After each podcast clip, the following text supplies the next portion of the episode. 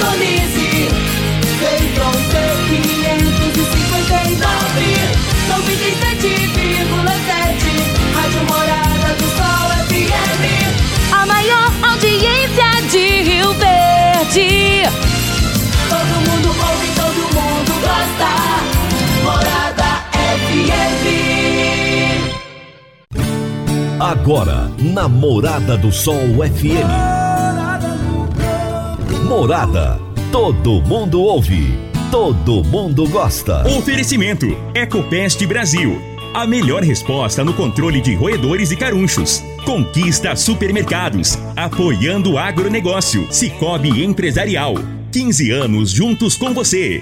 Parque Idiomas. Semente São Francisco. Quem planta São Francisco, planta qualidade. CJ Agrícola. Telefone 3612-3004.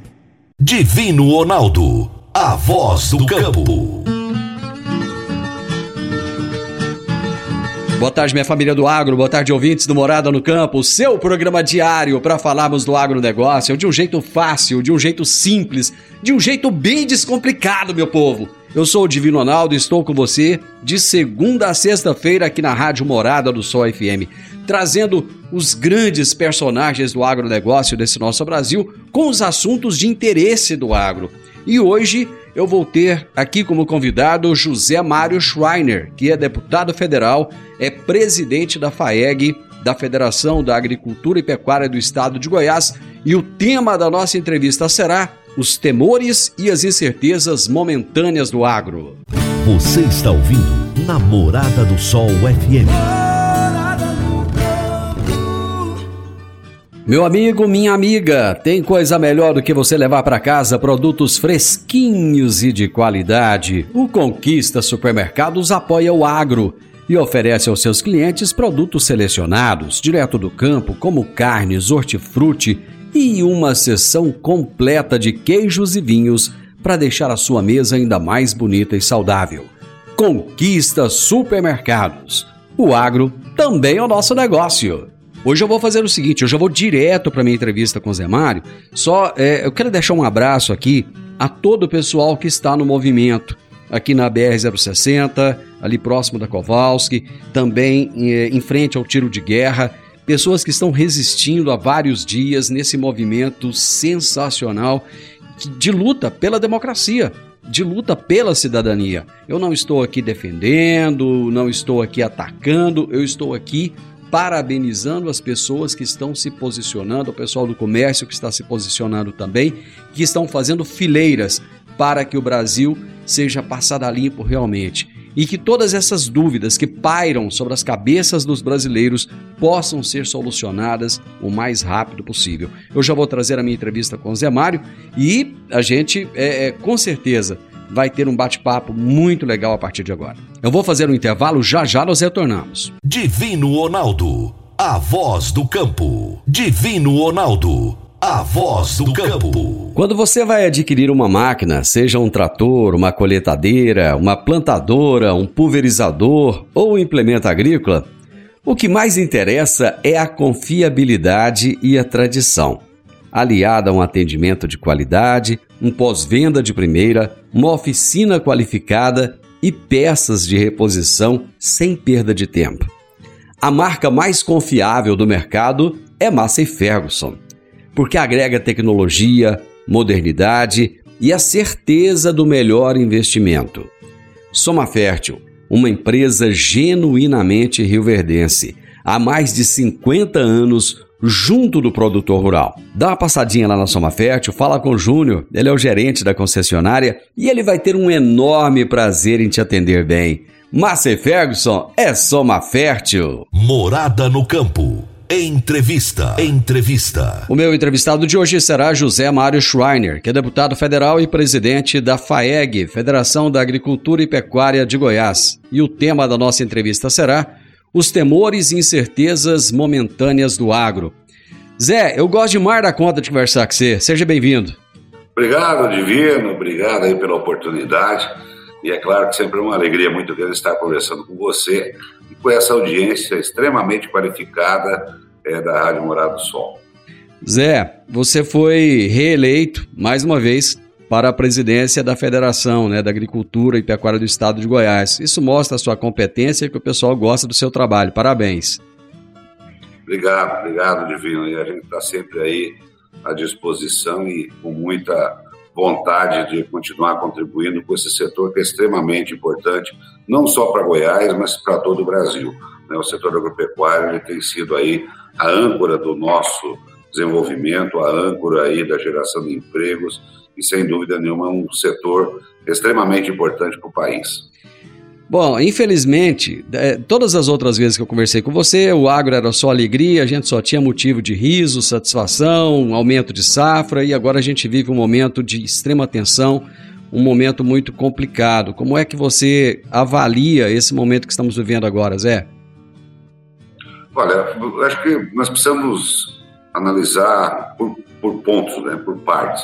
Primeiro, hoje a gente vive aí um momento bastante tenso no que diz respeito a custo da produção agropecuária, né, a guerra Ucrânia e Rússia que, sem dúvida nenhuma, também alterou é, os nossos custos de produção, mas também nos leva a buscar algumas saídas, como, por exemplo, nós temos um índice maior de nacionalização de fabricação de fertilizantes.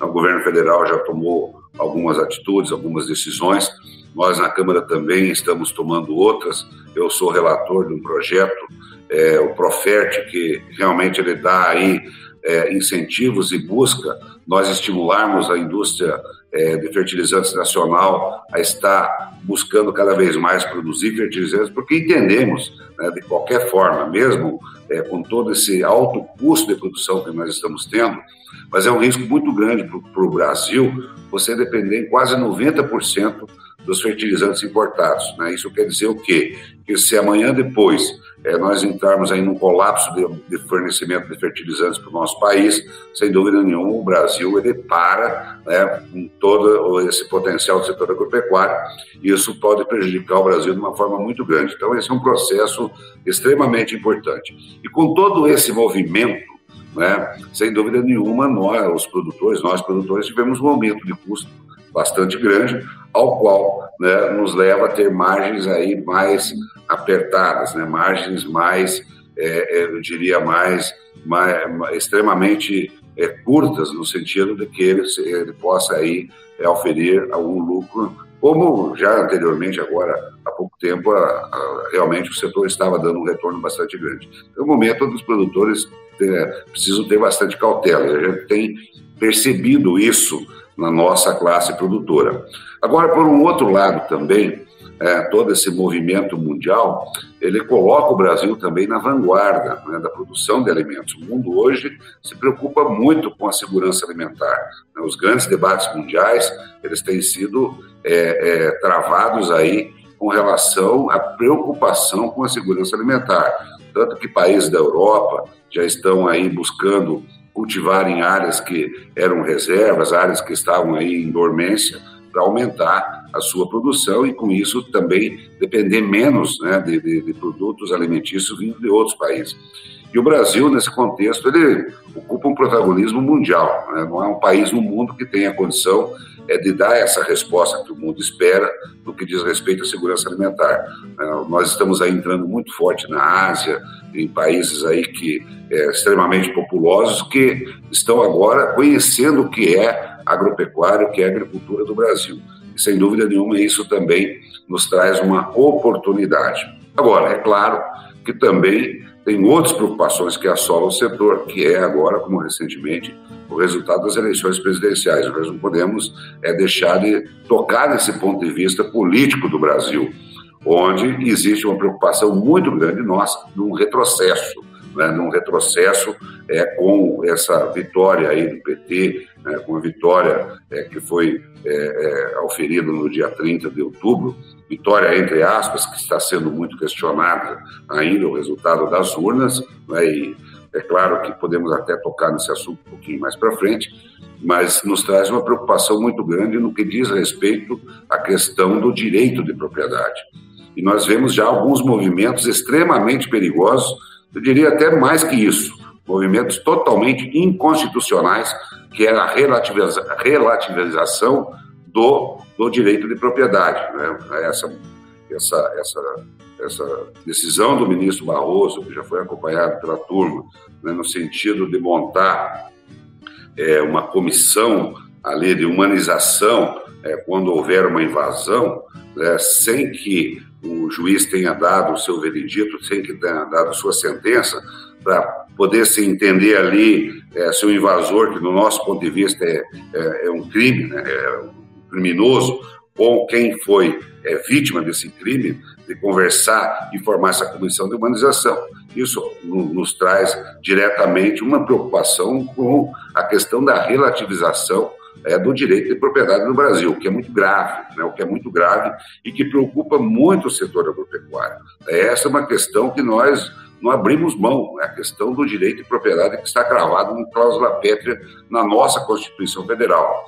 Além de outros princípios básicos que nós defendemos, que é o livre mercado, né, enfim, são questões que nos preocupam muito é, agora é, com, essa, é, com esse direcionamento do resultado das eleições, como eu já disse ainda, entre aspas, está sendo muito questionado, né, no sentido de que nós não vamos enfrentar tempos fáceis, nós, nós vamos enfrentar tempos extremamente difíceis. Agora também, por outro lado, né, eu penso, é claro, eu penso e, e, imagino que nenhum governante vai querer é, prejudicar um setor que responde por é, quase um terço do PIB nacional, é, mais de um terço dos empregos, quase 50% das, das exportações no momento delicado é, do Brasil.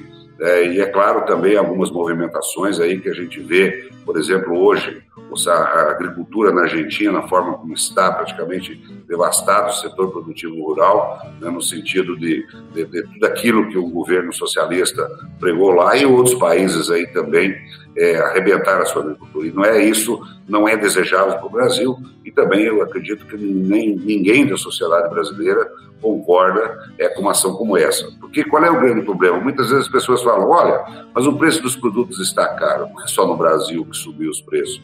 Como subiu os custos de produção. O mundo inteiro hoje é, ele tem um, é, um custo inflacionário maior. Né? por exemplo, a Inglaterra, mais de 40 anos que não tinha inflação de dois dígitos, e hoje lá você tem aí uma inflação de dois dígitos, como outros países do mundo também.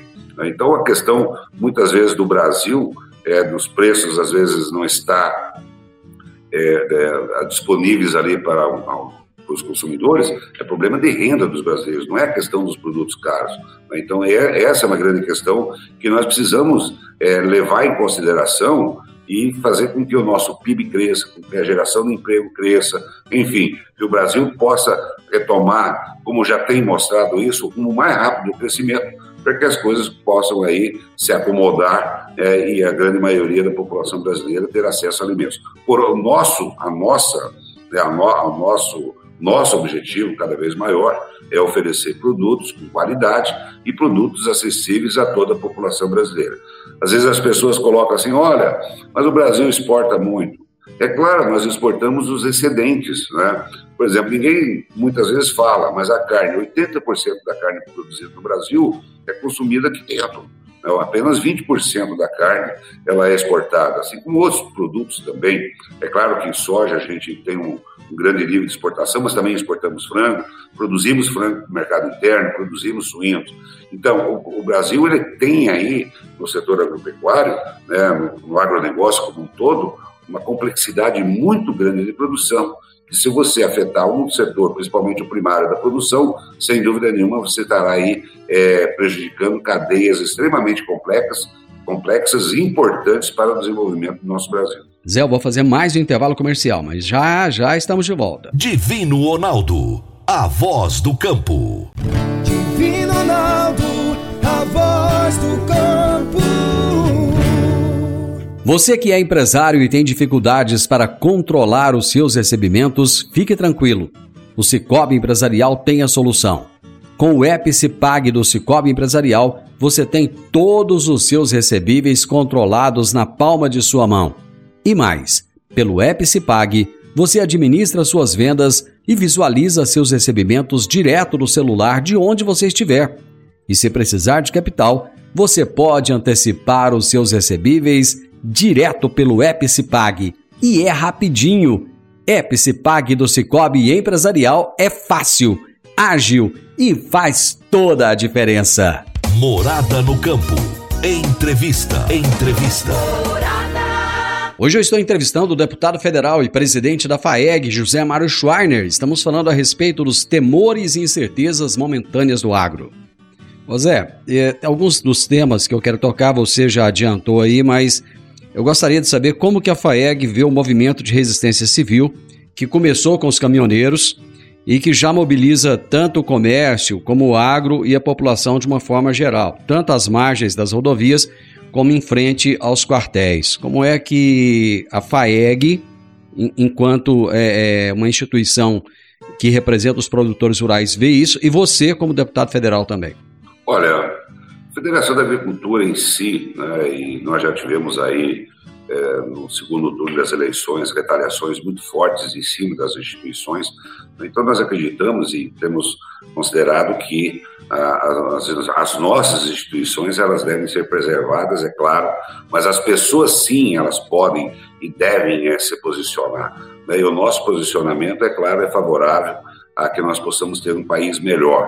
Né, nós estamos aí vendo essas manifestações ocorrerem, é, manifestações é, de insatisfação com relação ao que está por vir no Brasil. Essa, eu acredito que é a grande preocupação e que é preocupação minha também como cidadão, é preocupação minha como deputado federal. Nós estamos vendo aí muitas arbitrariedades, é, principalmente realizadas e, e, que o judiciário tem colocado no Brasil, que não é razoável, que muitas vezes não é aceitável tirando aí o direito das pessoas da sua livre expressão. Então, isso não é razoável um país democrático, não é?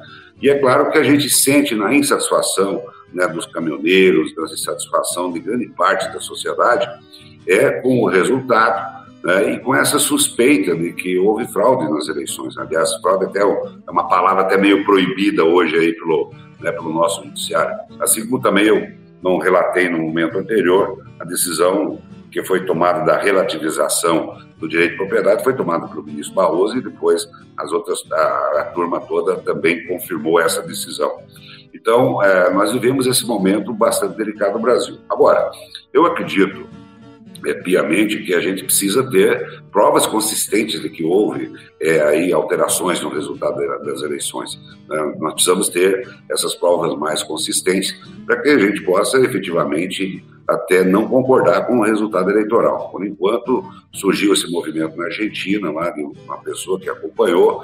É, esperamos aí que também tenha um relatório do Exército que possa estar saindo para a gente ter uma, uma, uma visão mais clara de todo o processo. Agora, o que nós vemos claramente é uma insatisfação de grande parte da sociedade com o que está por vir, com o retrocesso político, né, com todas essas questões que nós estamos discutindo do direito de propriedade, do direito da livre expressão, enfim, todas essas questões aí estão colocadas na pauta e uma grande parte da, da sociedade brasileira ela não aceita retrocesso, né?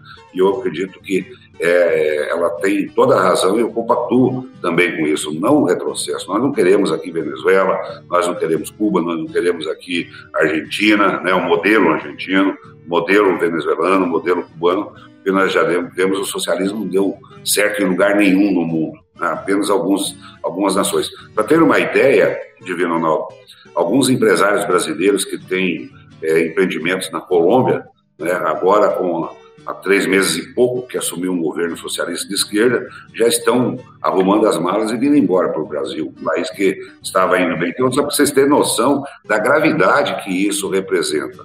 Né? E essa insatisfação da sociedade brasileira demonstra claramente essa preocupação é, com o que está por vir no nosso Brasil. Nós temos que ficar atentos. Né? Essa semana nós vamos ter uma semana extensa de trabalho em Brasília, no Congresso Nacional, até para ver a forma como vai é, se acomodar, né, a forma como as coisas vão andar. Agora, as, as arbitrariedades que estão acontecendo no Brasil são inaceitáveis. Elas são inaceitáveis, para não dizer palavras mais fortes, o que nós temos vindo é, desse processo judiciário no Brasil. Ô Zé, é, o silêncio do Congresso Nacional diante dessas manifestações de decisões de censura, de cerceamento de liberdade de, de expressão, bloqueios nas redes sociais, inclusive de parlamentares, tem deixado os brasileiros perplexos.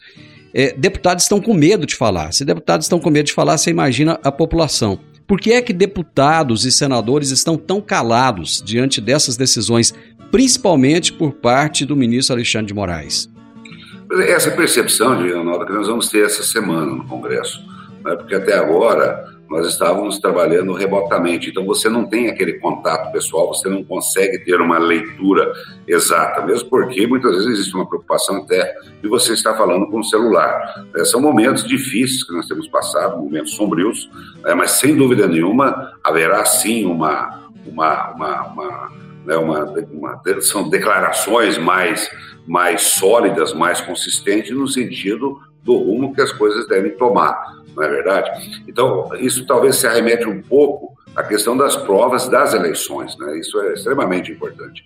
Agora, o que a gente precisa analisar né, nesse momento atual é o rumo que as coisas vão tomar, né? O rumo com que as coisas, que muitas vezes você pode se apressar num comentário hoje e amanhã realmente as coisas serem diferentes. Né? Então, a gente precisa ter muita, muito juízo nesse momento, muita cautela para colocar, você pode colocar insatisfação e tudo mais, mas em relação ao rumo, a gente precisa ter um pouquinho de cautela e analisar friamente.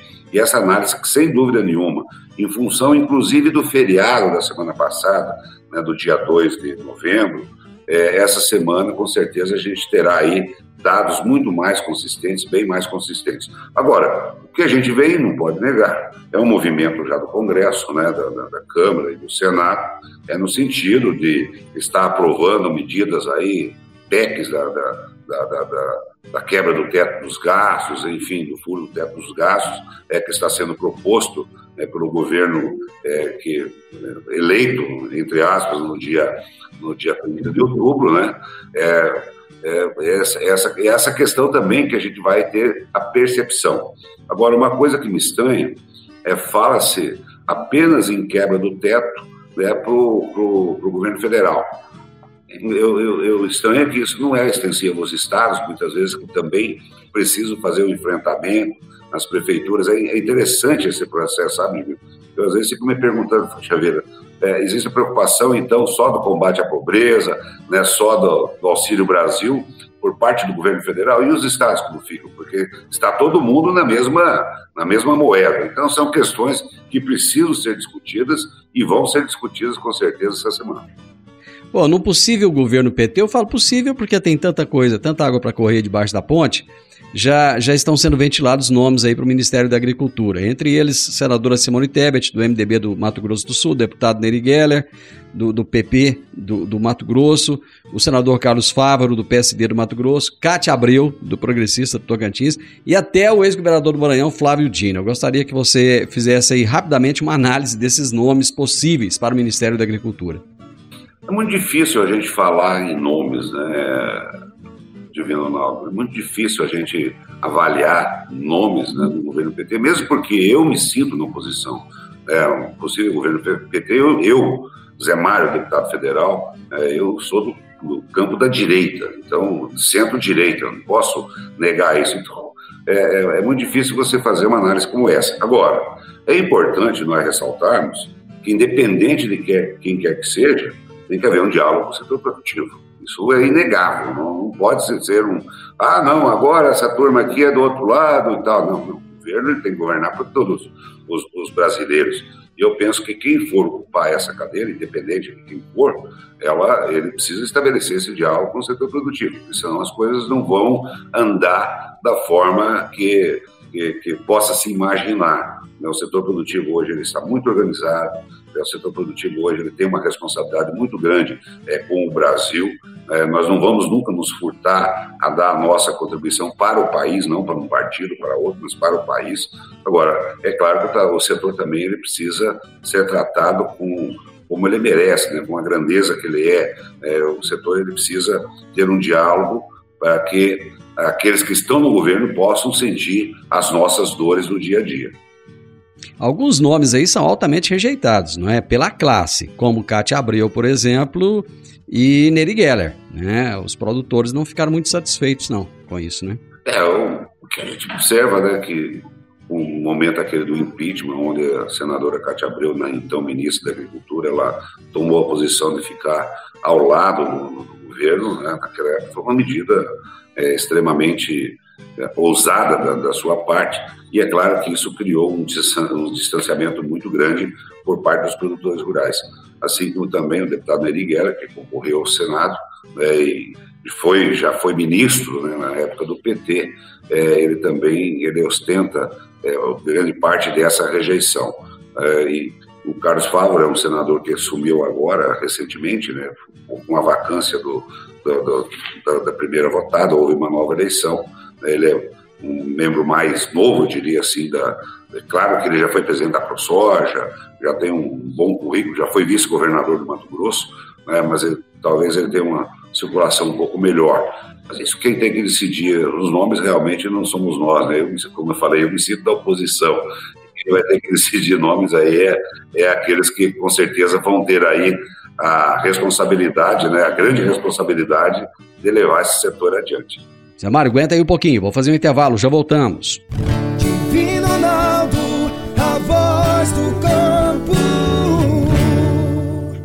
Divino Ronaldo, a voz do campo. Agora vamos falar de sementes de soja. E quando se fala em sementes de soja, a melhor opção é Semente São Francisco. A Semente São Francisco tem um portfólio completo e sempre atualizado com novas variedades. É uma semente com alta tecnologia embarcada e está sempre inovando as técnicas de produção.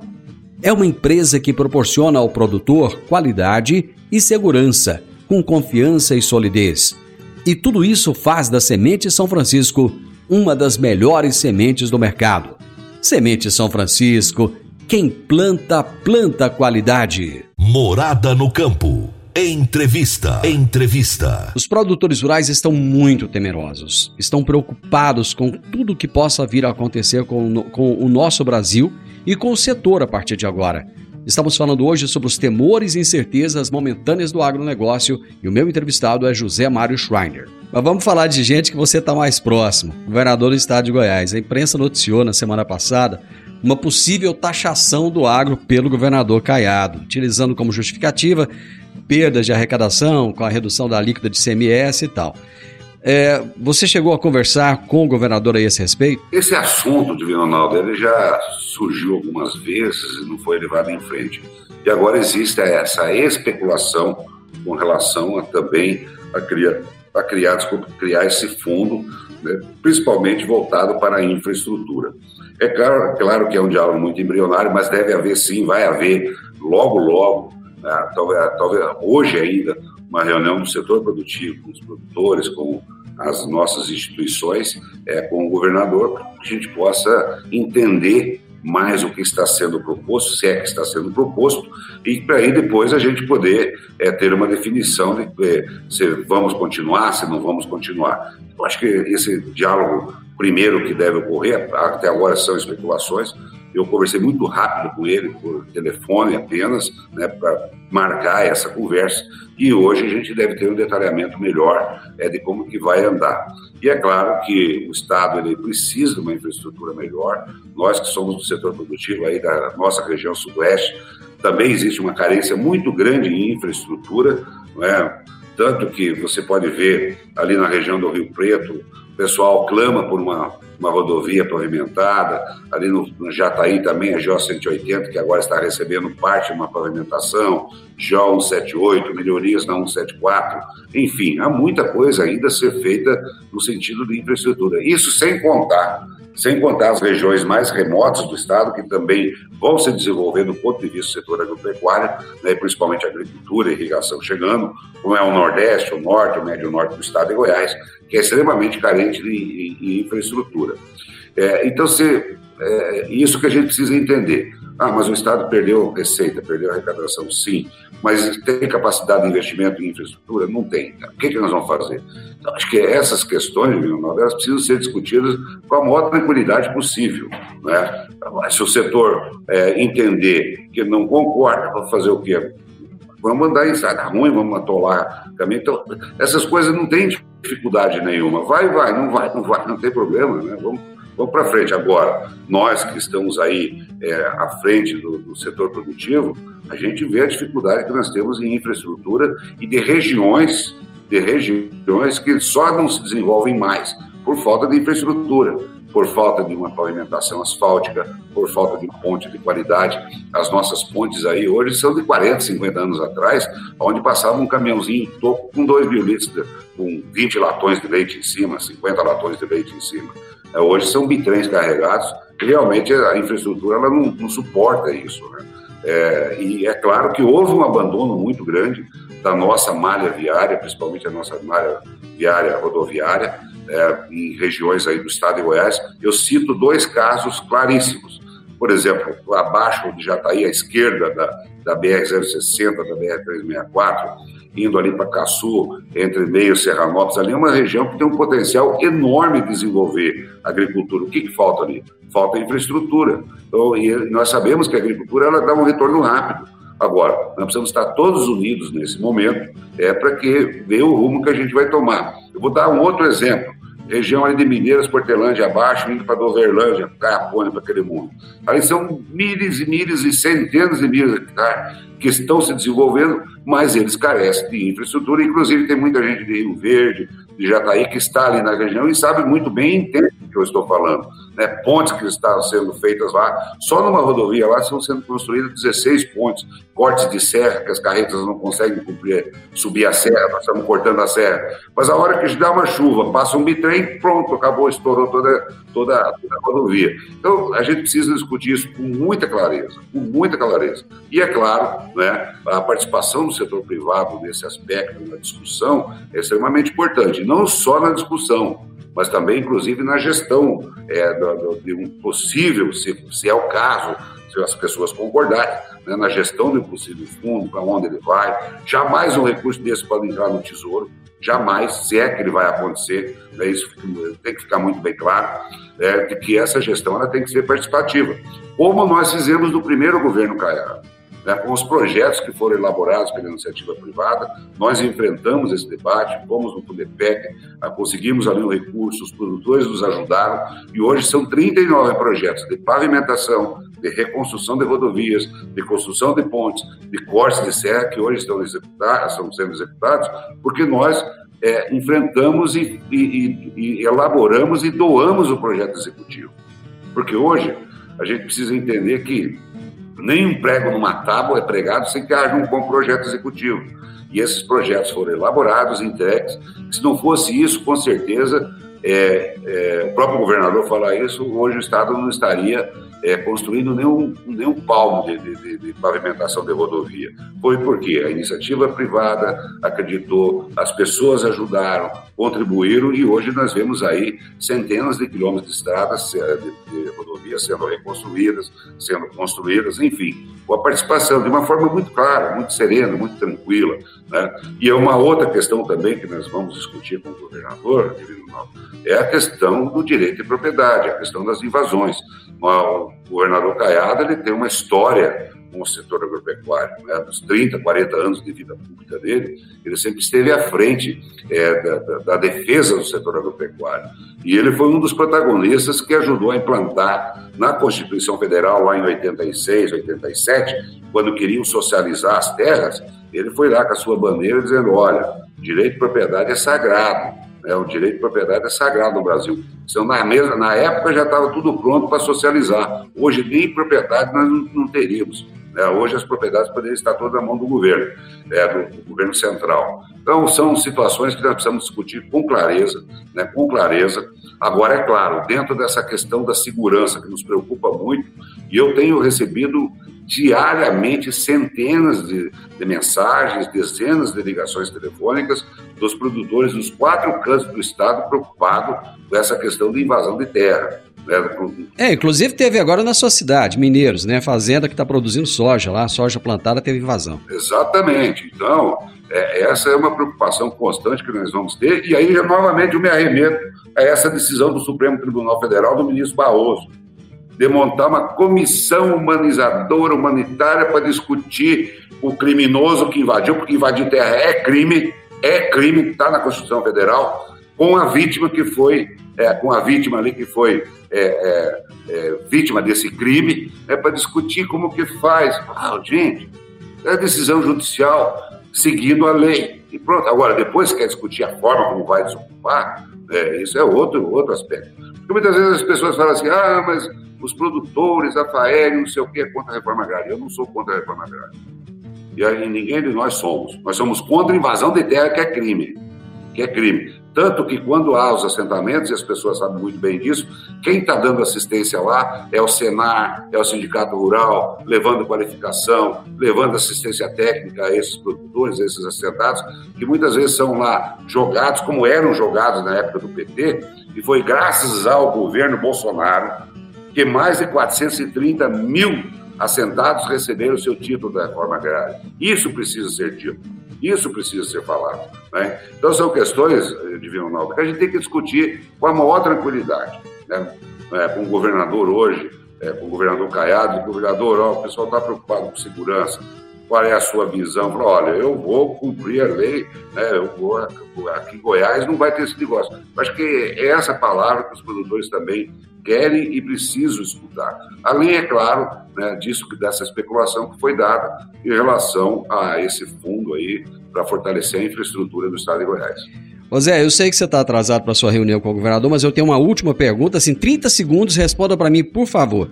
É, você já falou aí dessa solicitação do PT de uma suplementação orçamentária de 200 bilhões, caso isso venha à votação. Você votaria favorável? Eu sou contra furar o teto. Né? Eu sou contra. Eu acho que foi um bom artifício que foi criado, foi do governo Temer que foi aprovado, é o teto orçamentário. Agora, é claro que se for para o bem do Brasil, se for para acudir as pessoas, é, como nós fizemos também na época da pandemia, nós estávamos no regime de guerra, né, foi declarado regime de guerra, nós tivemos que furar o teto ali para acudir as pessoas.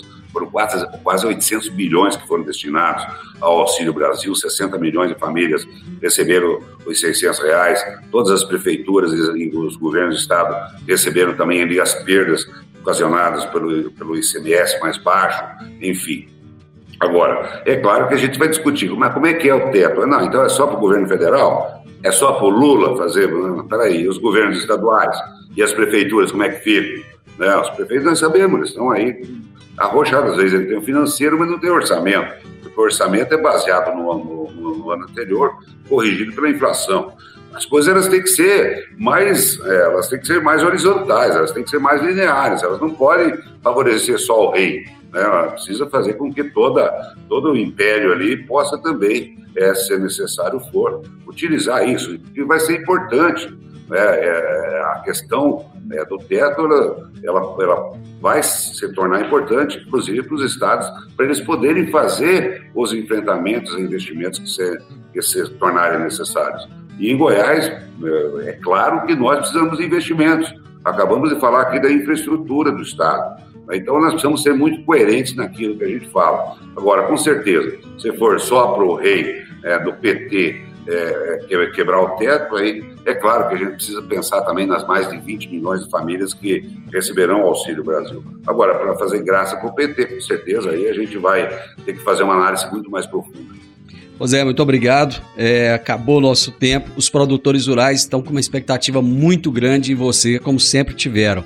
Eles acreditam em você e acreditam na FAEG. Parabéns e muito obrigado. Obrigado a você, Divino Ronaldo, mas eu quero aqui também fazer um agradecimento muito especial, parabenizar vocês né, por esse importantíssimo programa, agradecer aos sindicatos rurais que sempre estamos juntos aí, sempre nos apoiando, estamos juntos aí, prestando um relevante serviço na ecoterapia, no agrinho, no FAEG Jovem, dando ali assistência técnica aos, às pequenas propriedades, às médias, os nossos cursos de capacitação. Então eu agradeço muito a eles, porque se não fosse a eles, com certeza a FAEG não conseguiria chegar a esses quatro cantos do estado de Goiás. Então eu que agradeço por mais essa oportunidade e deixo aí um abraço a todos vocês. Muito obrigado, Divino Ronaldo. A minha prosa de hoje foi com José Mário Schreiner, deputado federal e presidente da FAEG, Federação da Agricultura e Pecuária do Estado de Goiás, e nós falamos sobre os temores e incertezas momentâneas do agro. Final do Morada no Campo, eu espero que você tenha gostado. Amanhã, com a graça de Deus, estaremos juntos novamente a partir do meio-dia aqui na Morada FM. Que Deus te abençoe, que Deus te ilumine. Um grande abraço e até amanhã. Tchau, tchau.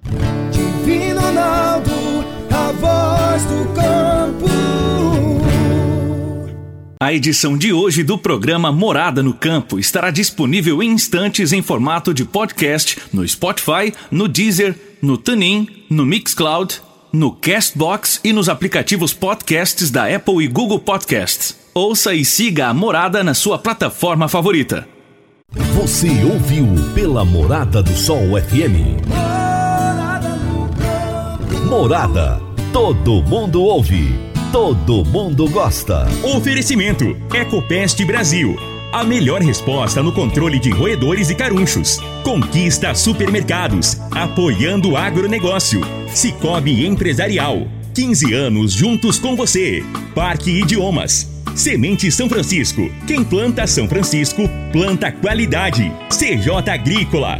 Telefone 3612 3004.